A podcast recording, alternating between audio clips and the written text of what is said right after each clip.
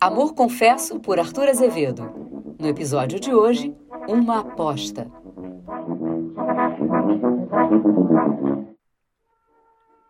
Se o Simplício Gomes não fosse um rapaz do nosso tempo, se não usasse calças brancas, paletó de alpaca, chapéu de palha e guarda-chuva, daria a ideia de um desses quebra-lanças que só se encontram nos romances de cavalaria.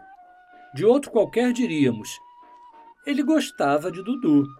Tratando-se, porém, do Simplício Gomes, empregaremos essa expressão menos familiar. Ele amava Edviges. O seu amor tinha realmente alguma coisa de puro e de ideal que não se compadecia com os costumes de hoje. Começava por ser discreto. Dudu adivinhou, ou antes, percebeu que era amada. Mas ele nunca lhe disse, nunca se atreveu a dizer-lhe, não por timidez ou respeito, mas simplesmente porque não tinha confiança no seu merecimento. Estava bem empregado, poderia casar-se e viver modestamente em família mas era tão feio, tão pequenino, tão insignificante, e ela tão linda e tão esbelta, que o casamento lhe parecia desproporcionado. Ele não se sentia digno dela, não acreditava que a pudesse fazer feliz, e isso o desgostava profundamente. Ela, por seu lado, não concorria para que a situação se modificasse. Fingia ignorar que ele a amava e atribuía toda aquela solicitude a um afeto desinteressado. Dudu vivia com a mãe, uma pobre viúva sem outro recurso que não fosse o do meio soldo e o Montepio deixados pelo marido, brioso oficial do exército que viveu sempre desprotegido, porque não sabia lisonjear nem pedir. Mas o Simplício Gomes, sem fumaças de protetor e dando a esmola com ares de quem a recebia, achava meios e modos de fazer com que naquela casa faltasse apenas o supérfluo. Como era parente, embora afastado das duas senhoras, estas consideravam os seus favores simples atenções de família.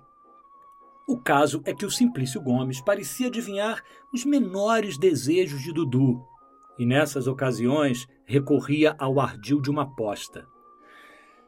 Ai, ai, aposto que hoje chove. Que ideia! O dia está bonito. Pois sim. Mas o calor é excessivo. Temos água, com toda certeza. Não temos. Façamos uma aposta? Valeu. Se chover, eu perco uma caixa de charutos. E eu aquela blusa que você viu na vitrina da Notre Dame e cobiçou tanto? Quem lhe disse que cobicei? Ah, ah, ora, esses olhos não me enganam. No dia seguinte, Dudu recebia a blusa. A velha costumava dizer com muita ingenuidade: Você faz mal em aposta, Simplício muito caipora, perde sempre. Então, em se tratando de mudança de tempo, é uma lástima.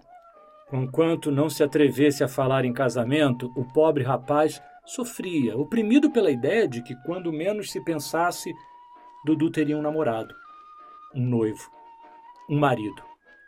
E efetivamente não se passou muito tempo que os seus receios não se realizassem. Dudu impressionou-se por um cavalheiro muito bem trajado, que começou a rondar-lhe a porta quase todos os dias, cumprimentando-a, depois sorrindo-lhe e finalmente escrevendo-lhe, graças à cumplicidade de um molecote da casa. Depois de receber três cartas, Dudu contestou. Convenceu-se de que as intenções do namorado eram as melhores e mostrou a correspondência à mãe, que imediatamente consultou Simplício Gomes, sem saber o desgosto que lhe causava. Este, que já havia notado as idas e vindas do transeunte suspeito, disfarçou o mais que pôde os seus sentimentos, limitando-se a dizer que Dudu não deveria casar-se com aquele homem sem ter primeiramente certeza de que ele a amava deveras. A velha, com toda a sua simplicidade, pediu-lhe que se informasse da idoneidade do pretendente. E o mísero logo se transformou de quebra-lanças em quebra-esquinas. Foram desanimadoras para ele as informações que obteve. O rival chamava-se Bandeira, era de boa família, de bons costumes, funcionário público de certa categoria, estimado e tinha alguma coisa. O seu único defeito era ser um pouco genioso. O Simplício, que não tinha o altruísmo heróico de Cyrano de Bergerac, não avolumou as qualidades do outro, mas foi leal, não as diminuiu. Em suma, o Bandeira pediu a mão de Dudu e começou a frequentar a casa. O coitado não articulou uma queixa, mas começou desde logo a emagrecer a olhos vistos, Perdeu o apetite, ficou macambúzio, fúnebre. Dudu, que tudo compreendeu, teve muita pena. Teve quase remorsos. Mas a velha nem mesmo assim desconfiou que a filha fosse adorada pelo infeliz parente. Entretanto, Simplício Gomes começou a ser assíduo em casa de Dudu. O seu desejo oculto era não deixá-la sozinha com tal bandeira enquanto não se casassem. O noivo tinha efetivamente boas qualidades. Mas era não só genioso, mas de uma arrogância, de uma empáfia, de um autoritarismo que começaram a inquietar Dudu. Uma bela tarde em que se achavam ambos sentados no canapé. E o Simplício Gomes, afastado num canto da sala, folheava um álbum de retratos. O bandeira levantou-se, dizendo: Vou-me embora. Tenho ainda que dar umas voltas antes da noite. Ora, ainda é cedo. Fique mais um instantinho, replicou Dudu, sem se levantar do canapé. Já lhe disse que tenho o que fazer. Peço-lhe que vá desde já se habituando a não contrariar as minhas vontades. Olhe que depois de casado, hei de sair quantas vezes quiser, sem dar satisfações a ninguém. Bom, não precisa zangar-se. Não me zango, mas contrario-me. Não me escravizei. Quero casar-me com a senhora, mas não perder a liberdade. Faz bem.